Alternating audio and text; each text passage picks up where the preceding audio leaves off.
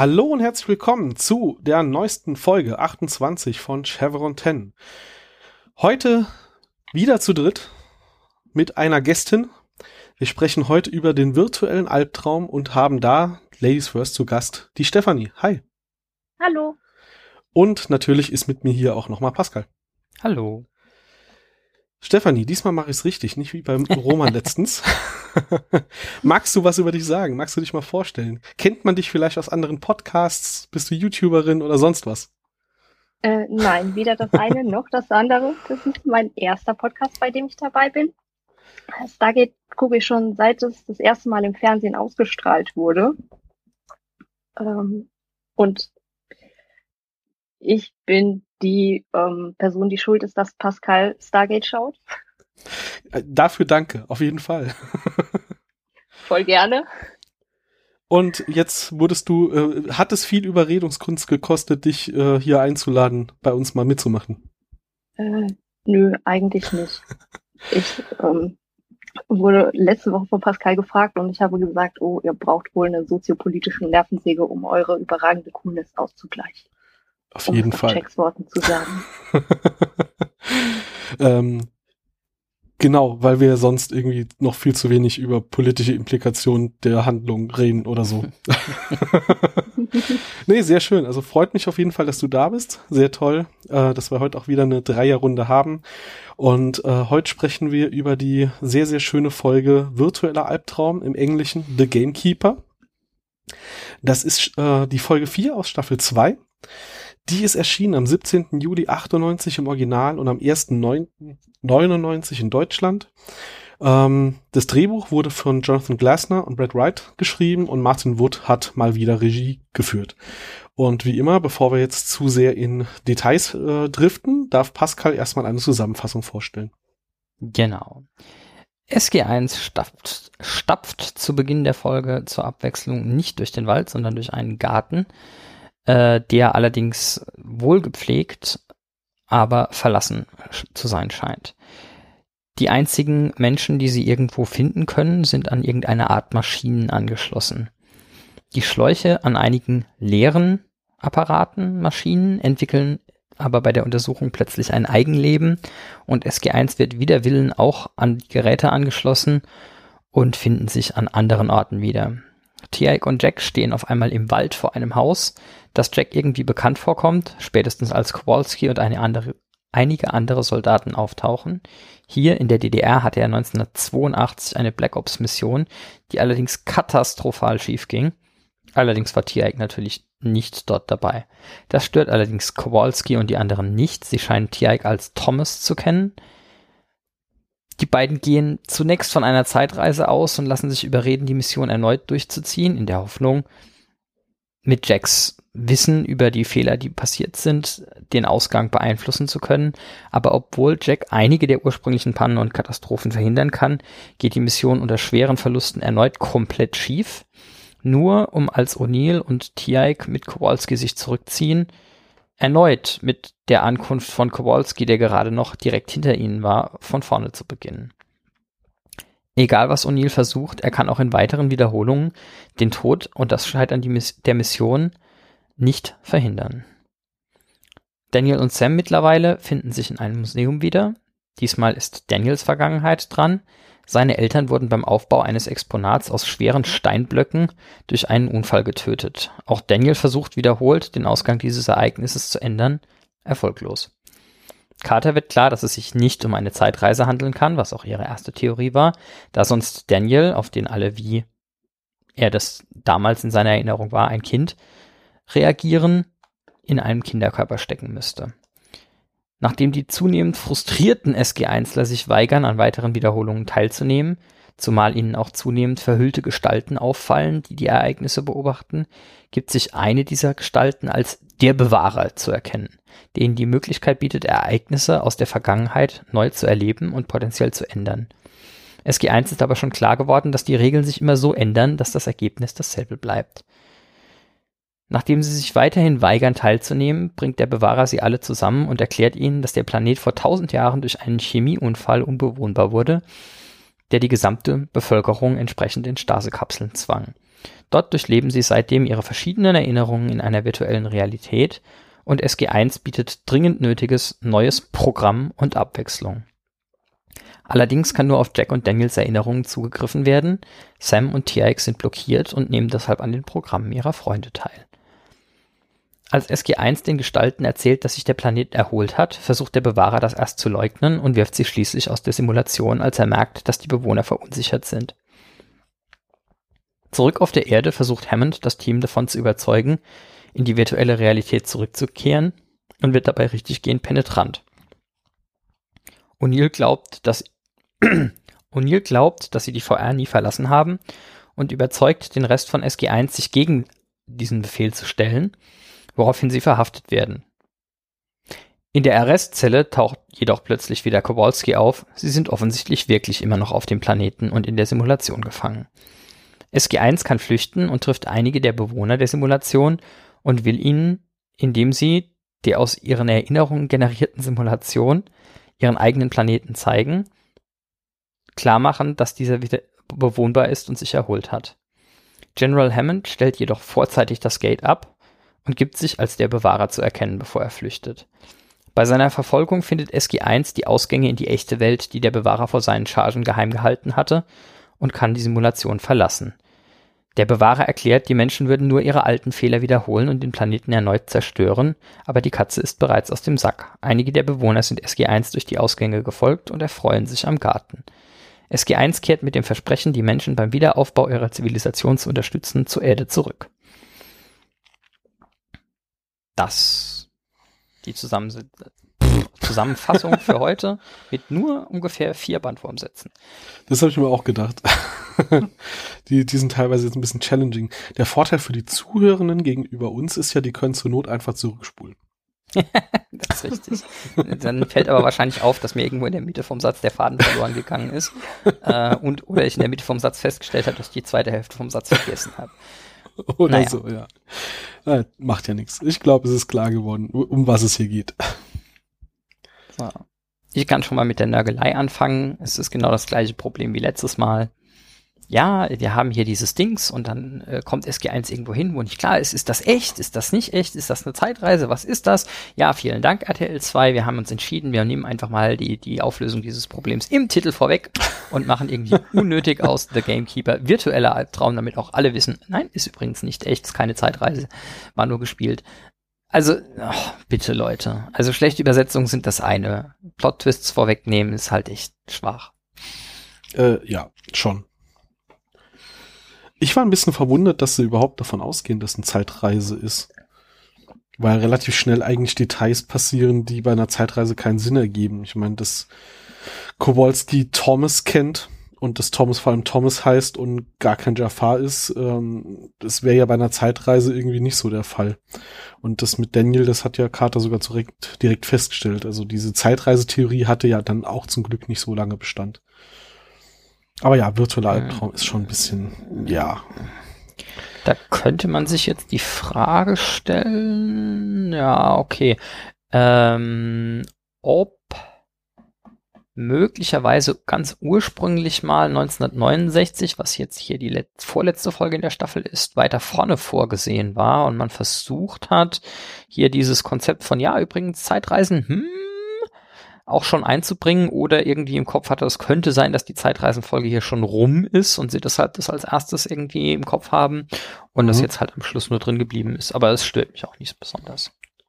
Nee, nee, gar nicht. Ähm, was mich ein bisschen wundert, ist, dass Tiak sagt, dass die Goa'uld schon lange an dem Konzept Zeitreisen forschen. Also wir haben hier auch wieder dieses Motiv, dass es durchaus auch Goa'uld gibt, die sich der Wissenschaft irgendwie zumindest mal ein Stück weit verschreiben. Ähm, aber bis zum Ende der Serie haben es zumindest die Goa'uld nicht geschafft, eine Zeitmaschine zu bauen. Die Goa'uld äh, befassen sich eh nicht sehr erfolgreich mit irgendwelchen Wissenschaften. Ja, ein paar ja schon. Baal kriegt es immerhin hin, irgendwie lustige Gate-Updates zu verwursteln wäre jetzt so das erstbeste Beispiel, was mir einfällt. Oh, warte, jetzt wo du Baal sagst, ähm, wie ist der nochmal durch die Zeit? Ja, das ist der andere Punkt. Ich wollte nämlich gerade sagen, das funktioniert nicht so ganz, weil Continuum ist eigentlich, glaube ich, der Punkt, dass die Goa'uld eine Zeitmaschine haben. Oder zumindest eine benutzen. Ja, ja. Aber es wird, glaube ich, nicht aufgeklärt, wie er es gemacht hat, oder? Ich weiß es Ich muss gar jetzt an nicht. dieser Stelle zu meiner Schande gestehen, dass ich diesen Film nach wie vor nicht gesehen habe. Oh, Ich komme dann irgendwann grob zu meiner Rente dazu, wenn, wenn, wir- wenn wir wir irgendwann in dahin diesem kommen. Podcast so weit kommen. also er, er, er, er reist durch die Zeit, ja, aber ich glaube, es wird dort nicht aufgeklärt, wie er das hinkriegt. Das haben sie einfach offen gelassen. Ich meine, wir haben ja diverse Optionen im Laufe der Serie irgendwie gesehen und gehört. Es spielt an der Stelle dann schon keine Rolle mehr, welche er nimmt. Ja, das ist wahrscheinlich auch wieder wahr. Was haben wir denn noch? Eine Referenz zurück zum Film mal wieder. Ich bin immer noch sicher, dass das im Laufe der Serie seltener vorkommt. Aber hier muss Daniel noch mal ganz schön viel niesen, weil da so viele Blumen sind. Darüber beschwert er sich ja auch am Anfang. Genau. Die sind andauernd irgendwo im Wald. In, in vielen Folgen laufen sie irgendwie durch Wälder, wo das gar nicht mehr erwähnt wird. Aber hier, um nochmal zu betonen, dass das so ein blühender Garten ist, muss Daniel natürlich, natürlich einen Niesanfall bekommen. Wird aber dann auch nicht mehr weiter drüber gesprochen. Also war nur so eigentlich, um das nochmal so ein bisschen hervorzuheben. Gut, ich glaube, die Stärke von Daniels Allergien ist auch irgendwie so in, invers zu ihrer Relevanz zum Plot oder so. Äh, Ist vielleicht möglich. Ja. Äh, proportional, nicht invers. Aber ihr wisst, was ich meine. Ich wollte da jetzt einfach drüber hinweggehen. Es wäre keinem aufgefallen, wenn ich nichts gesagt hätte, verdammt. Ähm, Doch, Ja. das hätte einen Kommentar gegeben, mit Sicherheit. ja, zu den, Kom zu den Kommentaren kommen wir später noch. Äh, ja, ich meine, sie kommen da halt an dieser schönen Kuppel an, beziehungsweise sie sehen das durchs Marb und ähm, sagen dann, ja, da kann man ja mal schauen gehen. Und dann haben sie da so ein, ah, ja, weiß nicht, sie, sieht ein bisschen aus wie ein überdimensioniertes äh, Gewächshaus und drumherum haben sie halt irgendwie schön Garten und was auch immer. Und dann kommen sie da rein. Und das erste, was Carter sagt, nachdem sie halt da vier Geräte, sonst ist nur grün und Gewächshaus. Und dann stehen da so vier Dinger, die einfach nur nach äh, komischem St- Untersuchungsstuhl höchstens aussehen. Und Carter sagt sofort, oh ja, sie sind mit der Wissenschaft auf jeden Fall sehr viel weiter als wir. Das hatten wir schon mehrfach. Da sind sie manchmal sehr schnell mit diesem Urteil. Meistens haben sie dann auch recht, aber ich frage mich halt immer, wie sie das zu dem Zeitpunkt schon wissen. Wahrscheinlich Ja, ist es keine einfach Ahnung, eine Abschätzung. 1999 gab es in Colorado noch keine Gewächshäuser. Marihuana wurde erst Mhm. 15 Jahre später legalisiert. Nee, also sie, Äh. sie sieht ja diese Stühle oder diese Gestelle und, und sagt das halt dann. Und von außen würde ich ja mal sagen, sieht man denen gar nicht an, dass es ein technisches Gerät ist. Das sieht, ne, also, Ich habe das beim Gucken gedacht. Ich habe mich, ähm, jetzt muss ich kurz hier an dieser Stelle einen, einen Werbeblock für was vollkommen äh, ähm, un- universumsfremdes einfügen. Äh, ich habe mich in letzter Zeit, weil da ein hervorragendes Audiobuch dazu gerade rauskam und es demnächst auch als Fernsehserie kommt, mit den Sandman Comics von Neil Gaiman auseinandergesetzt. Eigentlich ursprünglich aus den 80ern. Ähm, kann ich, kann ich super empfehlen, hat wenig seiner Aktualität verloren seitdem, leider. Ähm, und da gibt's am Anfang äh, einen, einen Helm, den der, äh, den Morpheus, der die Personifikation von Traum und Schlaf aufsetzt. Und die sieht irgendwie extrem diesen, diesen VR-Atemmasken, Helm-Kombis, die sie da aufhaben, ähnlich. Ähm, von daher, das sieht schon sehr futuristisch aus, ja. Allerdings jetzt auch nicht viel mehr. Also ich habe irgendwie den Eindruck gehabt, sie haben vielleicht irgendwie so Fighterjet-Atemmasken, die sie sowieso auf dem Set hatten von keine Ahnung was, äh, einfach als, als Dingenszweck entfremdet. Ja, das äh, kurz als, als Werbeeinschub am Rande, weil das meine Assoziation war beim Gucken. okay. Kann man, kann man schon auf irgendwie technisch fortschrittlich assoziieren, aber du hast natürlich recht, prinzipiell ist da nichts dran, ähm, was, was es bei uns nicht gäbe und vielleicht einfach nur anders aussehen würde bei uns. Ja, ja, genau deswegen. Also so von außen auf den ersten Blick fand ich das äh, farfetched, but äh, ja, aber es hat, hat man ja schon mehrfach und meistens stellt sich ja dann doch als wahr heraus. Es sieht irgendwie spacig aus, sowas haben wir auf der Erde nicht. Das muss total tolle Technik sein. Ich würde mir ja wünschen, dass sie irgendwann mal was in die Hand haben und so, ah nee, ist doch nur ein Holzwürfel. Naja. Ja, und dann landen sie ja relativ schnell in der, also diese Vorgeschichte ist ja hier relativ kurz gehalten, damit wir relativ schnell in die Geschichte reinkommen. Und das erste, was wir dann erleben, ist ja die Simulation von ähm, O'Neills Erinnerung. Und hey, wir sehen Kowalski wieder. Das hat mich gefreut. Das freut mich jedes Mal noch, Mann. Ich finde es immer noch schade, dass der halt äh, so früh in der Serie raus musste. Ich finde nämlich die Figur wie auch den Schauspieler toll und ich bin relativ sicher, das habe ich in Folge 2 schon gesagt. Ähm, und fand das hier toll, dass er zurückkommt. Der kriegt hier noch den ein oder anderen kleineren Auftritt durch die Serie. Und ähm, ja, schade, dass er halt nicht wirklich, also dass es nicht wirklich eine Zeitreise ist und sie ihn irgendwie gerettet haben. Ähm, er ist zwar nicht der, der in jeder Schleife sterben muss, was ich mich gefragt habe an der Stelle war aber, in was für einem Einsatzkommando war O'Neill da unterwegs? Für welche Einheit oder was auch immer? Ich meine, war er nicht schon immer bei der Air Force und macht die Air Force Einsätze in der DDR auf dem Boden? Uh, jetzt schlägt mir Stefanie wahrscheinlich ja. gleich, weil ich es jetzt doch wieder verkacke, aber ich versuche es. Äh, also tatsächlich im Pilotfilm und ich glaube auch im Kinofilm ähm, wird mehrfach erwähnt, dass ein erheblicher Teil von dem, was er gemacht hat, Black Ops Krams war. Ähm, insbesondere im Pilotfilm sagt er zu Hammond, äh, als Hammond irgendwie fragt, so ja, sie haben ja viel hier irgendwie Zeug gemacht, äh, bla bla, und dann sagt äh, Jack zu ihm so, ja, aber äh, wenn ich ein Buch drüber schreiben würde, müsste ich jeden umbringen, der es liest. Ähm, Weil es halt irgendwie alles geheim war und so. Es das schon, das stimmt, ja. Es kommt noch also, ein paar Mal. Das korrekte Zitat wäre, Kevin fragt ihn, haben Sie schon mal überlegt, über Ihre Abenteuer in der Armee zu schreiben? Und Jack antwortet darauf, dann müsste ich jeden erschießen, der das Buch liest. Mhm. Ja, gut. Sie, ich wusste, es gab einen Grund, dass ich dich hierfür eingeladen habe, weil wörtlich kann ich das definitiv nicht zitieren, nee, aber dafür bist dann du ja da. Super. Immer wieder gern. Ja, also es kommt, glaube ich, noch ein, noch ein paar Mal äh, äh immer wieder zwischen rein, dass äh, offensichtlich ungefähr die Hälfte der Einsätze, an denen er teilgenommen hat, katastrophal daneben gegangen ist. Also ich, ich glaube, es kommt, äh, es kam gerade vorher bei die Zerstörerin der Welten, dass er mal im Iran im Gefängnis gesessen hat oder mhm, so. Genau. Ähm, also hat ja, viel Black Ops gemacht, aber nur mehr oder weniger erfolgreich. Ähm, ja, im Iran im Gefängnis, das kann ich mir schon vorstellen, dass er da für die Air Force einfach als Pilot stationiert war und irgendwo beteiligt war und was auch immer.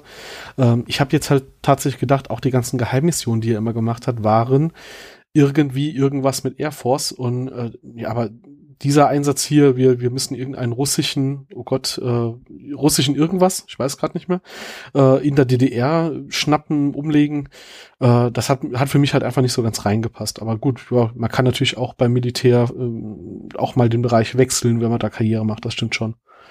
Das ist das eine und die Air Force hat tatsächlich, äh, das hat jetzt genau gepasst, dass ich im Hintergrund äh, fix suchen konnte. Die Air Force hat tatsächlich ein Air Force Special Operations Command, die tatsächlich so. solche Einsätze auch machen. Also da musst du noch nicht mal den Zweig wechseln. Cool, das wusste ich nicht. Habe ich auch Machen nicht. Search and Rescue, Combat Search and Rescue äh, und Einsätze hinter den feindlichen Linien und in Gebieten, in denen keine offiziellen Militäraktionen stattfinden können oder dürfen. Ah ja, okay. Was man so alles lernt. Ja, und dann müssen sie die Szene ja immer und immer wieder durchleben und alles, was äh, O'Neill versucht, um das Ganze zu lösen, geht ja schief. Und ähm, ja, da frage ich mich natürlich, wie viel da ähm, halt äh, Barclay, äh, nee, warte, der, der Hüter, Bewahrer, ähm, da halt rumgeschraubt hat. Serie. da kommen wir nachher noch zu. Ähm, also ich, es wird ja die Erinnerung eigentlich ja dargestellt, hieß es. Und ja, da oben sind Scharfschützen, da darfst du halt nicht lang.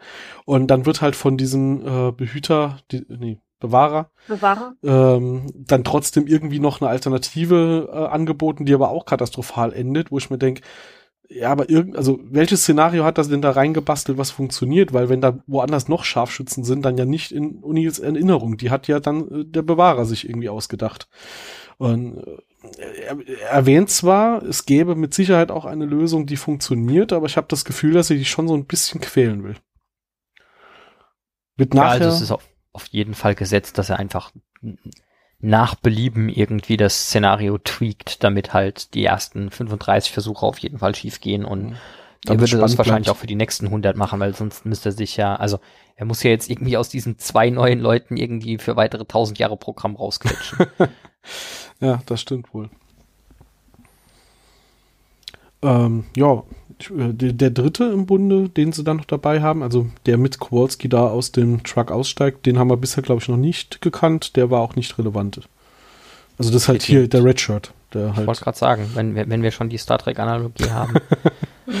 ja, ich habe auch bei der Über, ähm, die kann man als Überleitung irgendwie gerade mal machen. Ich habe bei der Zusammenfassung schon überlegt, irgendwie das Skript zu wechseln und zu sagen, ja, und dann geht das Holodeck aus und SG1 wird auf die Brücke. Ah, Entschuldigung, falsche Serie. ja. Ähm, aber ja, der Schauspieler, der den, der den Gamekeeper gemacht hat, der den Bewahrer gemacht hat, ist der Schauspieler, der in Star Trek Reginald Barclay, der auch eine etwas ungesunde Faszination mit dem Holodeck hatte, ähm, gespielt hat. Und äh, ich glaube, der Charakter ist in wesentlichen Teilen irgendwie der Grund dafür, dass äh, sie in Lower Decks diesen Witz gemacht haben, dass man in Holodecks regelmäßig irgendwie äh, diverse Körperflüssigkeiten abpumpen müsste oder so. Hm, hm.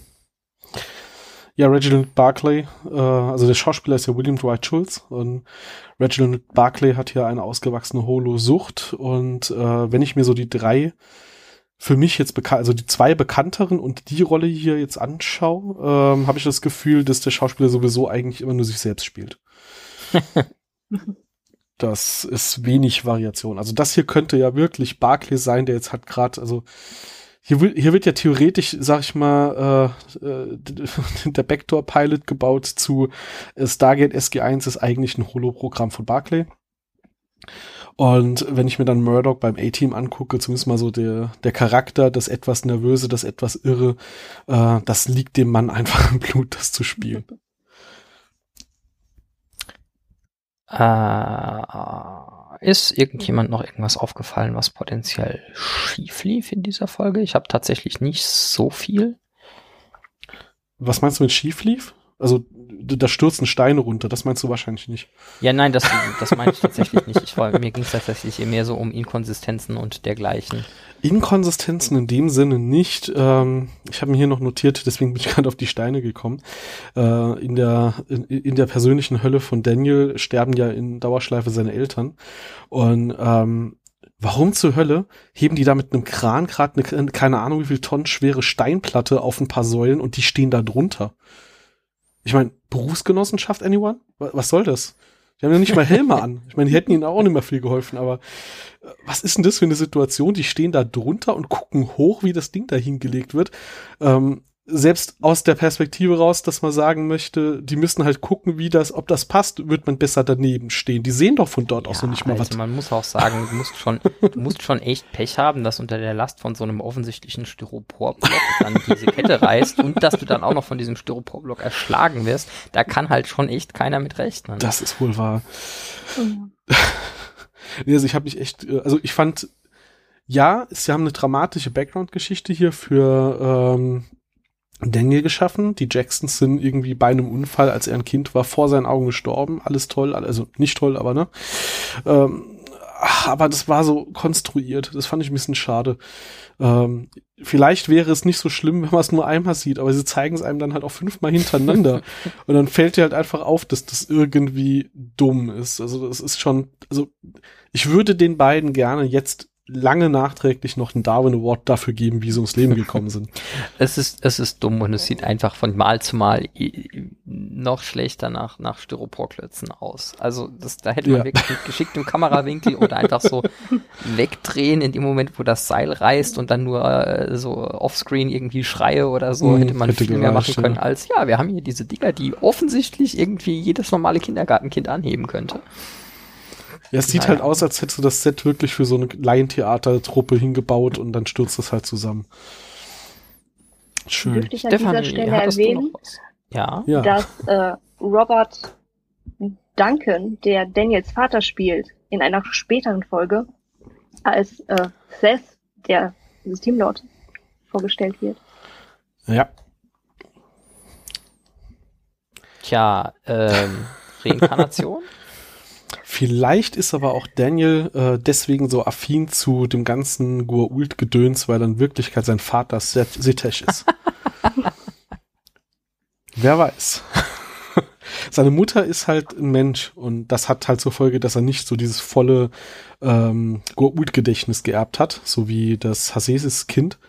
Aber äh, vielleicht hat er so unterbewusst einfach, ne, deswegen konnte er das Stargate dekodieren, weil sein Vater halt ein Goa'uld ist. Der auf der Erde, ich meine, das passt sogar, der auf der Erde lebt und irgendwo, das kommt, das kommt ja später irgendwann, äh, in der Staffel, glaube ich, noch. Stefanie, welche Folge? Was? Ja, ist doch, ist doch in der Staffel noch, oder? Du hast eben so Nein, schön Staffel geglänzt. drei. Ah, okay, knapp daneben, verdammt. ähm, ja, Man also muss der, seine der, Staffeln kennen. also Setech lebt ja irgendwie äh, zur passenden Zeit und dann äh, hat er halt Daniel gezeugt und dann gab es da einen Unfall und dann dachte er, verdammt, jetzt denken die alle, ich bin tot, jetzt muss ich mich zurückziehen in den Untergrund und dann hat er eine Sekte gegründet. Ich finde das plausibel. Das sollten Und wir so ja notieren. all der Zeit auch nicht gealtert, weil Goa'uld. Ja. ja, Ja klar, äh, dann hätte man umso mehr Grund, den Tod vorzutäuschen. Wenn du so nach 20 Jahren nicht alterst, dann äh, wird langsam auffällig. Ja, da musst du irgendwas tun.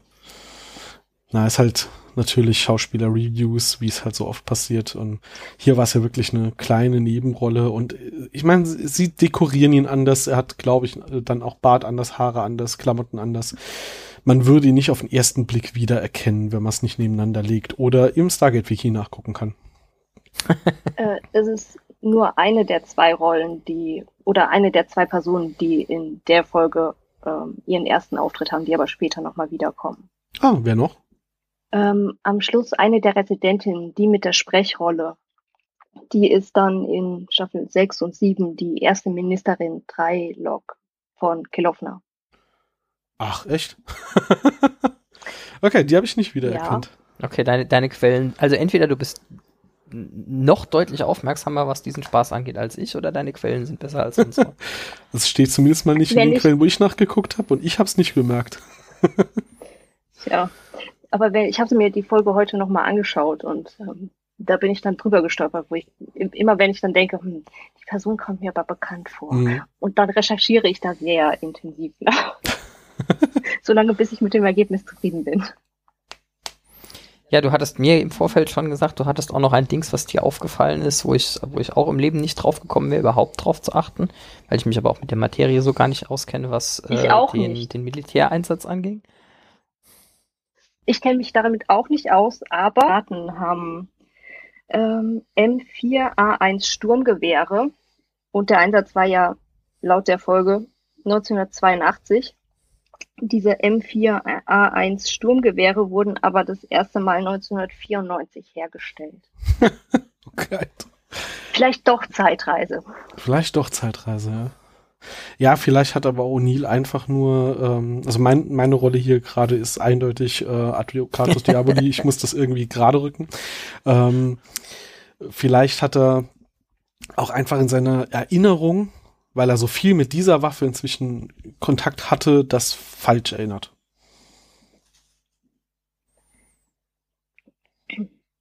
Okay, Denkbar? kauft den nicht, kauft den nicht. Ich wollte gerade sagen, denkbar, aber nein.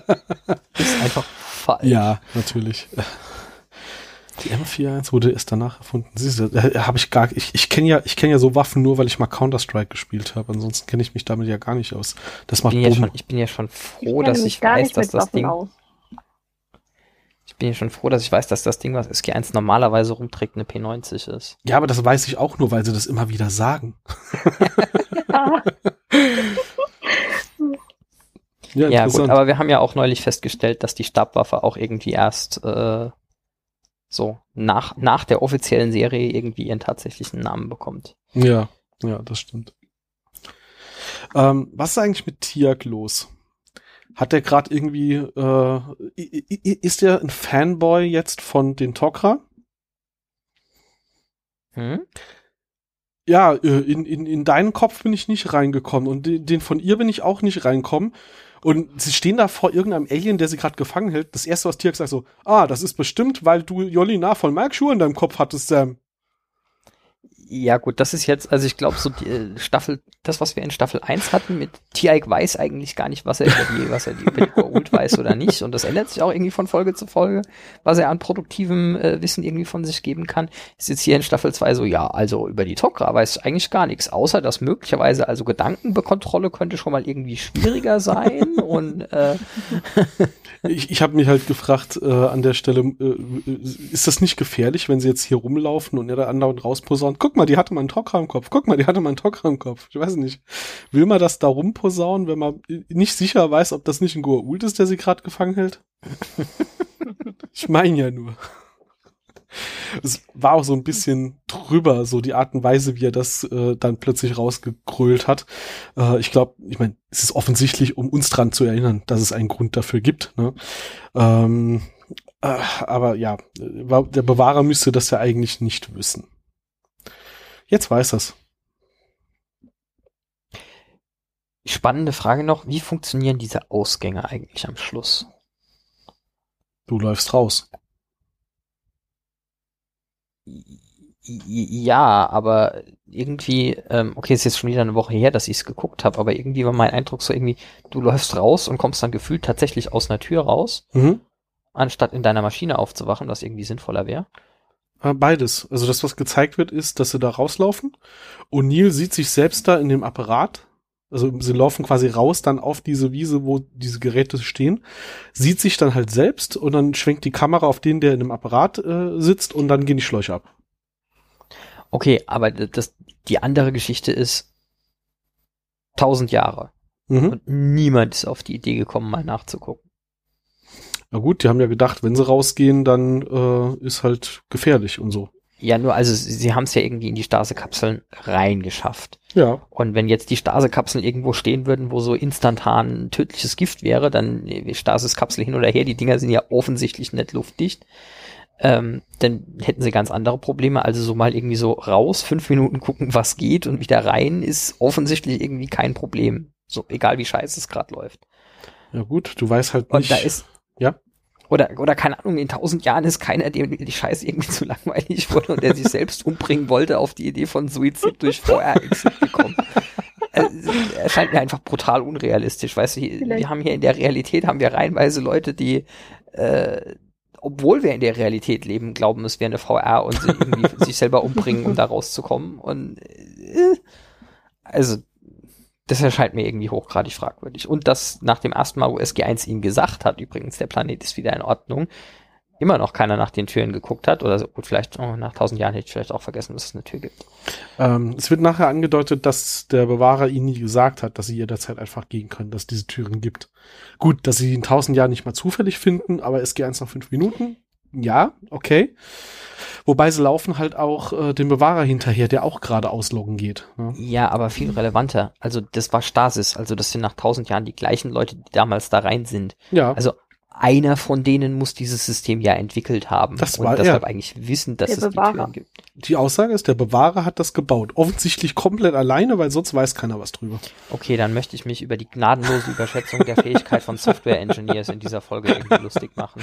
Hey, Ja, tausend Jahre alles. ohne Bug. Hardware, Software, Modeling, alles kein Thema. Ja, ja, der hat, die ganze, der hat den ganzen Kram gebaut und die anderen äh, halten sich ja auch so ein bisschen ah, jung, naiv, kindlich irgendwie so. Aber der Bewahrer hat gesagt, es ist gefährlich, wenn wir rausgehen. Hallo, Microsoft kann mit 500.000 Indern im Callcenter nicht zeitnah Tickets abarbeiten und der Typ hat jetzt 1000 Jahre das Helpdesk am Laufen gehalten, oder was? Scheint so. Es sind ja auch gar nicht so viele Leute offensichtlich hier drin. Es sind so zehn oder so. Die Zivilisation stirbt halt jetzt aus, weil sie nicht mehr genügend sind, um wieder eine aufzubauen. Nein. Dann können sie ja wieder in die virtuelle Realität flüchten. Ja, Ja. außerdem, die Air Force hat doch angemeldet, sie helfen ihnen, ihre Zivilisation wieder aufbauen. Sie bringen dann Das halt heißt, die schicken denen jetzt, die schicken denen jetzt ganz viele Leute zum, äh, wie heißt das, Rest and Recreation? Äh, äh, ja, also Zum Wiederaufbauen. Sag zum Wiederaufbauen. zum der Repopulieren. oder so. Bevölkerungszahl. Ja. Ja, genau, habe ich doch gemeint. Äh, nee, du hast völlig recht, dass es halt alles ein bisschen unrealistisch dargestellt ist, aber ich glaube, das ist jetzt nochmal so das Ding, in den 90er Jahren hat man das einfach gekauft und hat nicht weiter drüber nachgedacht. Und du hast vor allem nicht mehrfach geguckt und dann zerlegt und dann einen Podcast drüber gemacht. Nee, aber das ist halt, ich meine, Storytelling heute und Story Storytelling vor über 20 Jahren, man sieht halt doch einen Unterschied. Und das wurde halt doch ein bisschen einfach dargestellt. Ähm, mein, mein, zweiter, mein zweiter Werbeblock äh, für heute an der Stelle dann noch, äh, auf die Gefahr, jetzt nochmal die Antipathie von Stefanie auf mich zu ziehen. Ähm, von wegen äh, Schauspieler, die immer wieder auftauchen und wir haben jetzt irgendwie nur zehn Extras, um hier irgendwie eine Zivilisation darzustellen. Äh, mir ist heute noch mal aufgefallen, Vancouver ist offensichtlich so ein Dorf irgendwo an der Küste, wo höchstens 20 bis 30 Schauspieler leben, die irgendwie Bock haben, Sci-Fi zu machen. Ähm, weil äh, dieser Tage kommt ja im Kino irgendwie Dune raus. Das wird jetzt ein, ein etwas längerer Exkurs, ein, das dauert jetzt einen Moment. Ähm, und sie haben dazu, äh, wie heißt der Mensch? Äh, McAvoy, glaubst du, mir, fängt, mir fällt der Vorname ein? Schauspieler, hat irgendwie Professor X gespielt die letzte Zeit. James? Danke. Äh, also Bitte. den haben sie interviewt auf jeden Fall, weil der 2003 ähm, in Children of Dune, was eine Miniserie war, die die zweiten zwei Bücher von dieser Buchserie abgehandelt hat, war, äh, mitgespielt hat und sie wollten wissen, ob der für den Hauptdarsteller von dem neuen Film irgendeinen Ratschlag hat. Und der hat dann gesagt, ja, also pff, eigentlich nicht, aber er hätte Selemals 2003 bei der Premiere von seiner Serie einen sehr guten Ratschlag gekriegt, dass man äh, an Sci-Fi immer mit voller Überzeugung dran gehen müsste und es absolut glauben müsste, weil so, so richtige Charakterskripte, das könnte einfach jeder überzeugend spielen, aber Sci-Fi wäre halt oft so schon so ein bisschen absurd. Und ähm, da müsste man dann halt mit mehr Überzeugung dran gehen. Und das hätte eben tatsächlich äh, Claudia Black, die damals mit Farscape sehr erfolgreich war, erzählt, ähm, die sich jetzt dann heute auf Twitter riesig darüber gefreut hat, dass der Typ, der jetzt super bekannt ist, im Gegensatz zu ihr mittlerweile, 20 Jahre später diese Story noch wusste. Und die taucht ja, und jetzt kommen wir wieder zurück am, am Ende vom Werbeblock ähm, zu Stargate, die taucht ja auch tatsächlich äh, später dann, ähm, nachdem Farscape vorbei war und SG1 irgendwie zum vierten Mal beinahe abgesetzt wurde, äh, taucht die in unserem Universum dann auch noch auf als Valar und auch mit ihrem damaligen Co-Star aus Farscape, Ben Broder. Mhm. Ähm, ja, also irgendwie, es scheint einfach allgemein nicht so viele Schauspieler zu geben, die man irgendwie einsetzen könnte, weil es ist wirklich, es gibt keine Folge, ohne dass nicht irgendwie zwei Leute von anderen Dingern auftreten. Du fragst dich halt schon so, haben die einfach nur so zwei Studios und äh, um, um fünf Serien zu drehen und einfach so jeden alternierenden Dienstag ist halt eine Stargate-Folge dran und wenn man dann Extras braucht, geht man ins andere Studio und sagt so, hey, ihr drei Leute, die ja gerade die Hauptrollen irgendwie äh, gespielt haben, ihr habt doch gerade nichts zu tun, kommt jetzt mal hier rüber und macht hier diese zwei Nebenrollen, bitte danke, tschüss. Vielleicht ist äh, hier Vancouver, was das angeht, so ähnlich wie hier äh, bei der BBC. Da gibt's auch den schönen Spruch, Hello, we are the BBC. Äh, wie war's? Wir haben drei Autoren, äh, fünf Schauspieler und sieben Props. Viel Spaß. das, äh, was mich mhm. auf die mhm. Frage bringt, du hattest es in einem äh, Nicht-Podcast-Kontext neulich, glaube ich, gepostet, das Video mit The Most Important Machine in the World. Ja. Äh, kommt die eigentlich in Stargate auch irgendwo vor? Ja, mehrfach. Ich habe hab nicht aufgepasst gehabt, okay. Tatsächlich. Also ja. für die für die Uneingeweihten, es gibt ein Dings, ich hoffe, Uwe denkt dran, es nachher noch in die Shownotes zu packen oder so. Ähm, es gibt einen Prop, der irgendwie aus zwei Röhren, die in unregelmäßigen Abständen blinken, besteht, der einfach in jedem Science-Fiction-Ding der Welt in den letzten 30 Jahren irgendwie aufgetaucht ist. Also wirklich in, in jedem. Und das Tolle äh, ist halt, das wurde irgendwie ja in den 70er, 80ern gebaut. Ähm, es macht wirklich nichts, außer dass da ein paar Röhren drin sind, die so ein bisschen flackern können und du kannst noch einstellen, wie viele und in welcher Frequenz sie flackern. Das Ding funktioniert auch seitdem, wird rumgereicht und ähm, das Video hieß dann The Most Important, important Device uh, of the World oder of the Universe ähm, weil es halt in super vielen Kontexten auch sowas ist wie, ja, das ist unser Energiekern hier, der fliegt gleich in die Luft, wir müssen gucken, dass der stabil wird. Oder äh, hier, das ist unser zentrales Herzstück unseres Supercomputers, äh, der unsere ganze Zivilisation am Leben hält. Also und ähm, das ist vor kurzem rund gegangen, das Video, weil jetzt könnte man ja sagen, ja, ist halt ein Prop. Ne? Und das äh, steht halt da rum, da benutzt man das immer wieder. Aber dieses Prop hat auch innerhalb der Welt der Sci-Fi genügend ähm, ja, äh, Eigenleben entwickelt, dass sie das bei äh, Lower Decks reingezeichnet haben. Da kommt es in der vorletzten Folge der zweiten Staffel einfach vor. Und da kann sie ja nicht mehr erklären, es lag halt irgendwo rum, sondern das haben die ja da ak aktiv reingezeichnet. Das ist also das auch ist da neben. Ja, eindeutig. Ja, Aber ich gerade eben noch sagen wollte, hier ähm, äh, Claudia Black. Claudia Black sagt, ähm, zu einem jungen Schauspieler irgendwann mal, äh, äh, du musst, wenn du Sci-Fi spielst, äh, musst du da mehr reinstecken, weil da ist manchmal halt ein bisschen absurder. Farscape. ja, offenkundig. Ja, okay. Ja, also Farscape ist, glaube ich, also ich, das fällt noch so unter Dinge, die ich mal gucken muss. Äh, ja. Ach, Farscape, äh, um jetzt hier den, den Bogen auch wirklich noch ein bisschen auszureizen, ähm, hat tatsächlich den großen Vorteil, dass es gleichzeitig sehr gut und sehr schlecht gealtert ist, weil es ist halt schon relativ stumpfes Sci-Fi aus den 90ern, was wirklich ein bisschen drüber ist die ganze Zeit. Gleichzeitig sind halt die ganzen Aliens dort echte Puppen. Und hier der, ah, wie heißt der? Der Muppet-Mann. Herr Jim Henson. Genau, der hat die gebaut. Und die sind richtig gut gewesen und deswegen ist das auch heute noch gut anguckbar, weil es halt nicht irgendwelche schlecht aufgemalten Gesichtsmasken sind oder irgendwelche sonstiger Quatsch und auch nicht irgendwelches total übertriebenes 90er Jahre CGI, was halt heute nach Augenkrebs aussieht, sondern die Puppen waren halt sehr, sehr gut gemacht und deswegen kann man das heute noch gut gucken. Gleichzeitig ist drumherum alles irgendwie viel zu bunt und viel zu überzogen dargestellt. Deswegen, die, die, die, die Aliens sind gut gealtert, der Rest der Serie so insgesamt, naja, muss man heute schon ein bisschen mit Augenzwinkern gucken. Ja, ich sehe schon. Also wir haben heute offensichtlich nicht genug über die Konsequenzen dieser Folge auf den Rest der Serie zu erzählen, weil wir dauernd irgendwie zu anderen Serien und Dingern abschweifen. Ja. Was mich jetzt äh, mit schlecht gealtertem CGI am Rande noch dran ändert, äh, wer es noch nicht gehört hat, Babylon 5 gibt es im Moment auch ein Remake, was in Arbeit ist. Ähm, aber ich, ich versuche mich jetzt, jetzt zu beherrschen aber, ja. und jetzt hier in diesem Universum zu bleiben. Oder, solange wir jetzt nicht noch irgendwie anfangen, Theorien zu spinnen, wie das alles irgendwie im gleichen Universum spielen kann. Ich, ähm, ich weiß tatsächlich nicht, ob es einen deutschsprachigen Podcast zum ähm, äh, äh, äh, Fastgag gibt, aber wenn man sich für Babylon 5 interessiert, dann kennt man wahrscheinlich auch schon der Graue Rat. Sehr, sehr guter Podcast. Ich interessiere mich Thema. offensichtlich nicht für Babylon. okay. Äh, Werde ich aber auch gern mal verlinken, die Kollegen. Die machen das nämlich auch sehr schön, sehr gut. Kommen wir wieder zu unserem Serienuniversum. Ähm, haben wir zum Inhalt noch was? Ich habe zum Inhalt jetzt erstmal nichts mehr. Daniels Eltern sterben halt, aber das wird nie wieder wirklich groß Relevanz haben. Es wird mal glaub, erwähnt äh, beim Kristallschädel und das war's dann auch. Ja, Stefanie? Ja. Äh, du hattest noch irgendwie ein Dings zu diesem äh, Gewächshaus, über das ich vorhin schon gelästert habe.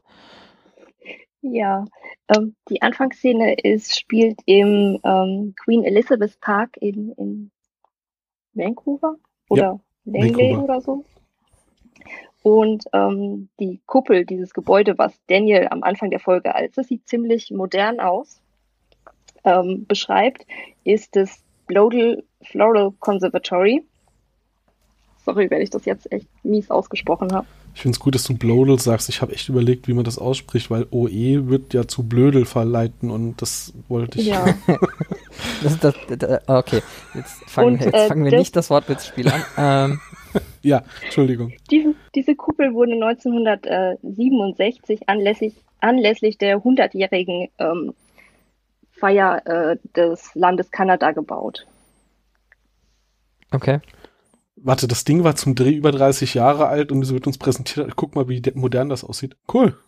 Ja, hallo, hier selbst, selbst, selbsttragende geodätische Kuppel ist immer modern. Auch, auch wieder wahr, ja. Also das ist ähm. immer der Inbegriff von futuristischem Bauen. Die, die Kuppel hat auch schon für Drehorte für Battlestar Galactica, Fringe, Andromeda, Supergirl und andere Serien oder Filme gedient. Ach ja, interessant. Genaue Folgen äh, kann ich da jetzt nicht nennen, aber. Ja gut, nachdem ja. du das jetzt also, gesagt hast, wird es uns wahrscheinlich jedes Mal auffallen, wenn wir es jetzt wiedersehen. Mein, mein, mein Vorsatz hat jetzt exakt, ich glaube, zwei Minuten gehalten, aber äh, Supergirl ist mir tatsächlich jetzt schon mehrfach aufgefallen, dass die wohl alle coolen Drehorte, die SG1 Zellemals irgendwie gescoutet hat, jetzt auch nochmal verwendet haben. Also es ist, glaube ich, das dritte oder vierte Mal, dass wir so einen Drehort, der später jetzt in Supergirl auch verwendet wurde, nochmal äh, noch mal gesehen haben oder schon mal gesehen haben.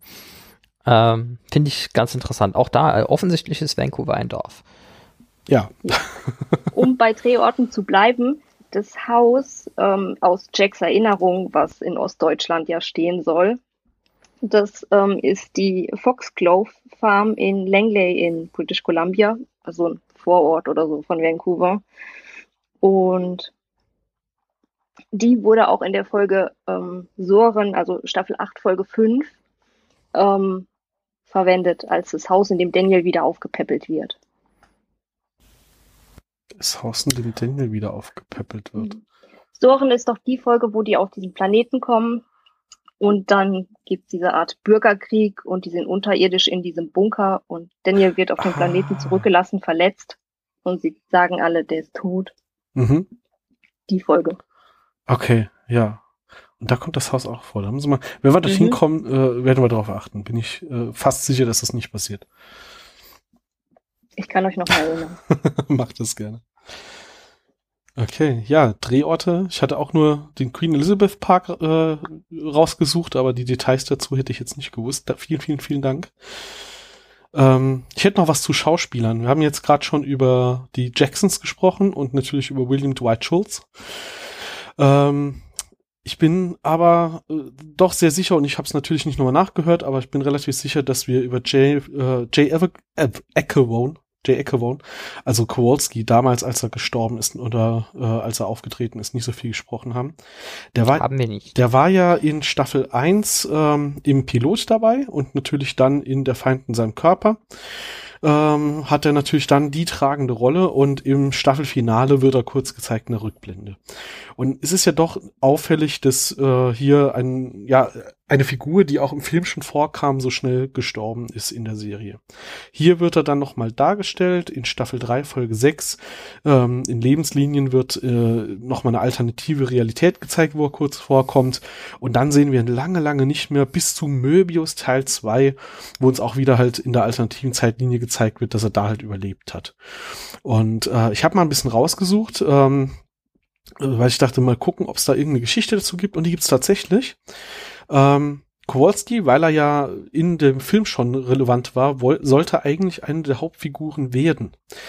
Dafür hatten sie dann John Deal, der Schauspieler, der im Film äh, Kowalski gespielt hat, auch wieder verpflichten können. Das heißt, den hätten sie original vom Film in die Serie mit rübergenommen. Ähm, er hatte aber gerade an einer anderen Serie gearbeitet, war gerade fertig, wollte nicht schon wieder in eine große Serie reinspringen und äh, deswegen hat man ihm angeboten, pass mal auf, dann machst du hier die Brücke, du kommst vor und wir lassen dich einfach direkt in der ersten Staffel sterben, aber dann haben wir deine Figur mit dir hier rüber genommen. Wunderbar, er hat eingewilligt, hat unterschrieben, alles toll und ist dann abgesprungen. Und dann haben sie einen neuen gebraucht, weil die Skripte waren schon fertig. Und dann haben sie Jay Ackervone genommen. Und der hat gesagt, es wäre total geil, wenn er eine feste Rolle in der Serie bekommen würde. Er würde gerne hier zehn Staffeln lang SG2 führen oder Teil von SG1 sein. Wäre total cool.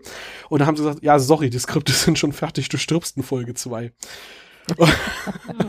Und der wäre gerne mehr dabei gewesen. Und umso schmerzhafter finde ich das, weil, wie gesagt, ich würde es auch gerne sehen, dass er mehr dabei ist. Aber er kriegt halt, wie gesagt, in der ganzen Serie jetzt noch zwei kurze Auftritte und das war's dann halt. Ähm, und das halt quasi nur wegen so äh, ja Rollen hin und her Schieberei und Schauspieler hin und her Schieberei. Als er dazugekommen ist, haben sie halt äh, wohl noch überlegt und dann aber äh, entschieden, nee, jetzt die ganzen Skripte noch mal zu ändern und äh, noch mal durch unseren kompletten Freigabeprozess und so weiter durchzujagen beim Studio. Ich meine, wenn so Skripte fertig sind, die ersten beiden Staffeln wurden ja auch am Stück geplant, und dann hat das Studio das alles abgenickt. Und so eine Änderung hätte das Studio halt nochmal freigeben müssen, weil sind ja auch Verträge. Ist er jetzt für zwei Folgen oder für 20 Folgen mit dabei und so weiter. Ja, und dadurch, dadurch wurde es dann leider nichts. Fand ich sehr spannend und wie gesagt, das hatten wir damals noch nicht. Und da dachte ich dann, bietet sich jetzt heute an, ihn nochmal ein bisschen zu würdigen. Haben wir sonst noch was zu der Folge zu sagen? Pascal hat es, glaube ich, eben schon gesagt, es gibt wenig für die Relevanz der weiteren Serie eins von den, also die, die virtuellen Realitätsdinger tauchen irgendwie später nochmal kurz auf. Äh, eins im Hintergrund in Area 51 in der dritten Staffel und später wird nochmal klar, dass sie diese Dinger, also dass sie diesen Wiederaufbau und wir kommen nochmal tatsächlich ernst genommen haben und diese Dinger in Trainingsgeräte umgebaut haben, die dann aber auch irgendwie nicht ganz so gut funktionieren wie geplant, aber da kommen wir irgendwie in ungefähr fünfeinhalb Jahren dazu. Ähm, yep.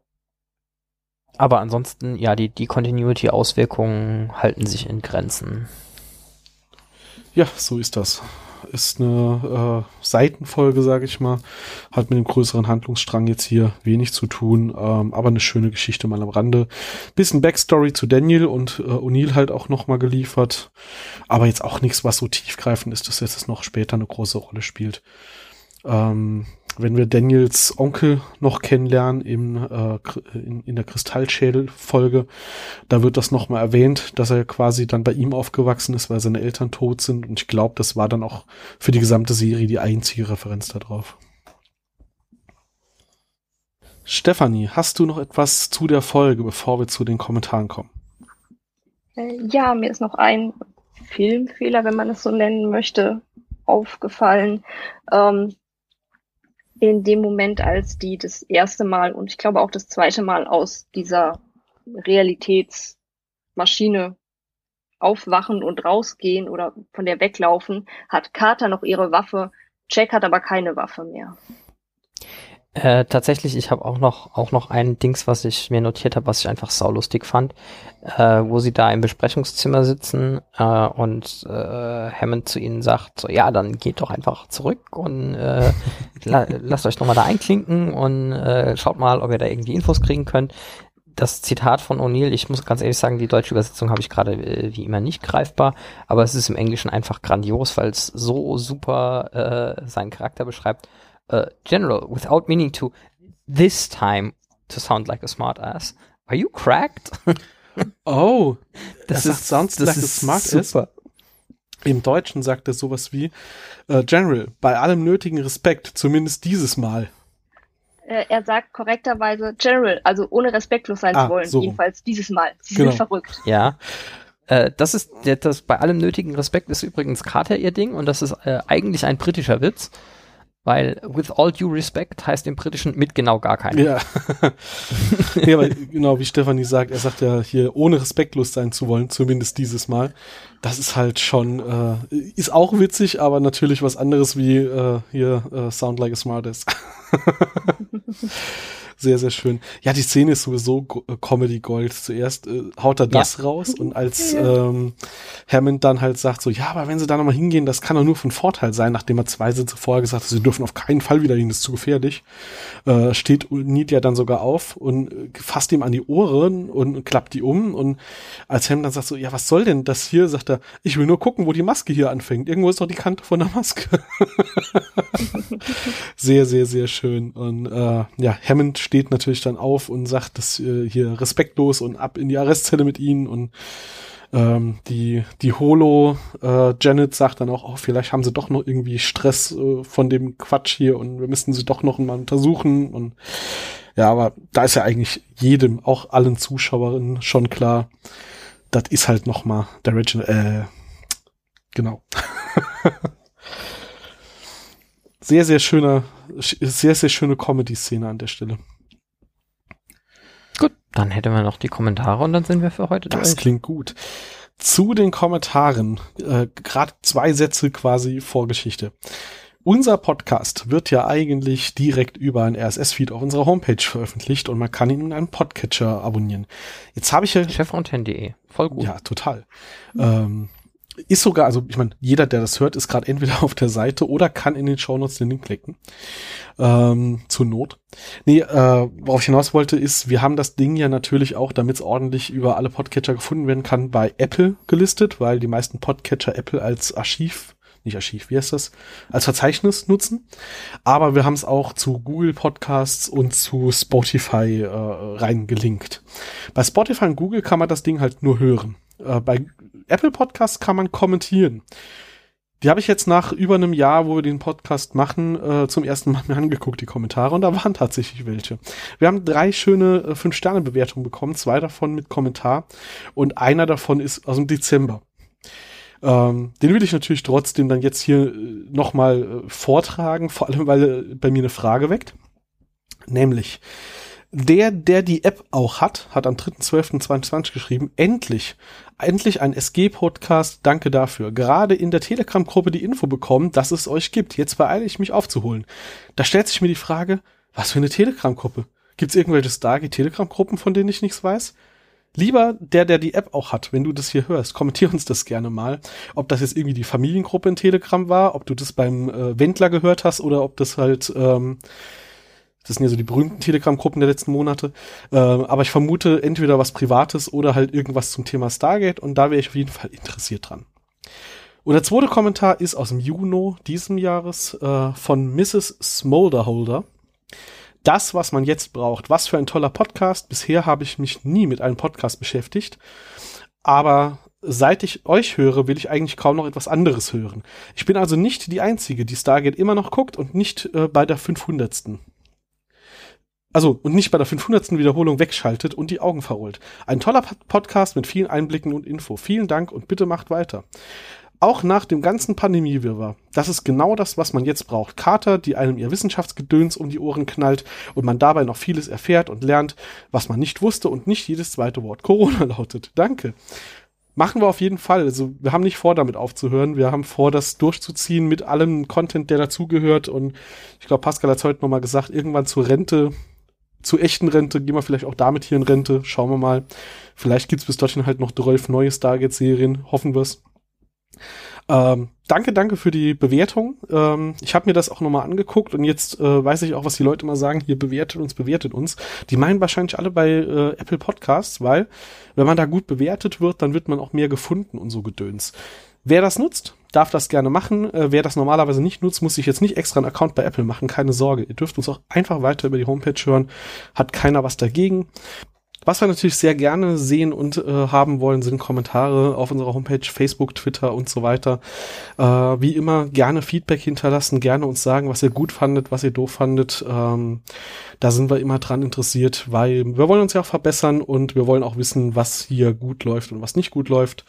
Äh, heute ist die Technik nicht, Technik nicht so gut gelaufen. Mit ein bisschen Glück merkt ihr das nicht, weil ich das erst rausschneiden kann. Schauen wir mal. Ja, ansonsten, ähm, Stefanie, magst du noch ein paar letzte Worte vor der Verabschiedung sprechen? Wie hat's dir gefallen?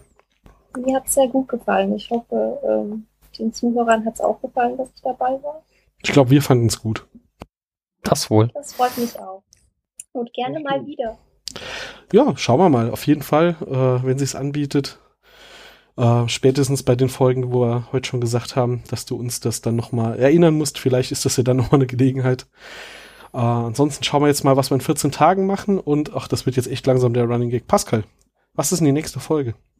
Äh, ja, jetzt hast du mich natürlich semi vorbereitet erwischt, weil ich kann es dir wie immer genau auf Englisch sagen. Das reicht ja. Äh, Need ist die nächste Folge. Äh, Im Deutschen. Ah, sehr schön. Im Deutschen haben sie natürlich wieder die Punchline verkackt. Der Sarkophag. Ja, Hauptsache möglichst viel Spoiler in den Titel packen. Das ist ja, ist ja jetzt so langsam Schema. Gut, dann äh, verabschieden wir uns für heute. Habt viel Spaß bis in 14 Tagen, dann hören wir uns nochmal. Ciao. Tschüss. Ciao.